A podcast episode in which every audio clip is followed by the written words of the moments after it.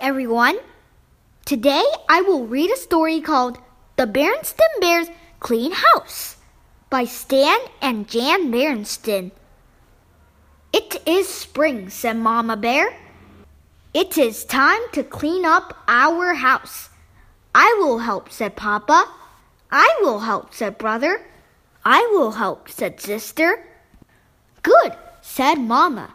We will clean our house from top to the bottom, from bottom to the top.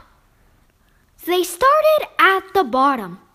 My goodness, said Mama. There are too many things. It is hard to clean with so many things. We will have a yard sale, said Papa. We will put some in the yard. This old fish, said Brother. It is dusty. This stuffed owl, said Sister. It is musty. This old fishing pole, said Mama. It is bent. Those are my things, said Papa. But it is spring. We must clean house. I will put them in the yard. They went upstairs to the living room. There are too many things, said Papa.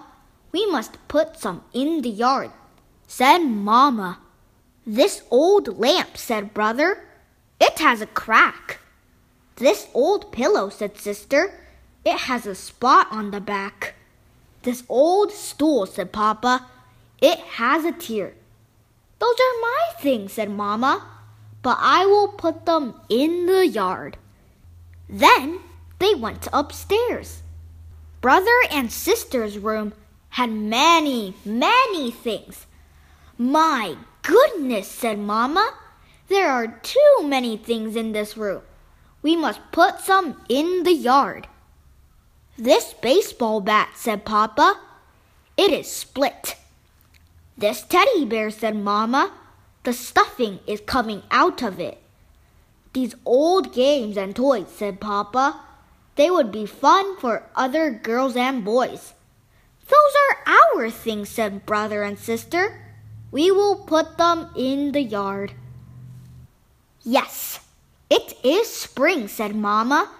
We must clean our house from the top to the bottom, from the bottom to the top.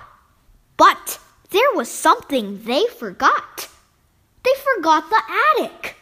My goodness, said Mama, we forgot the attic. They went up to the attic.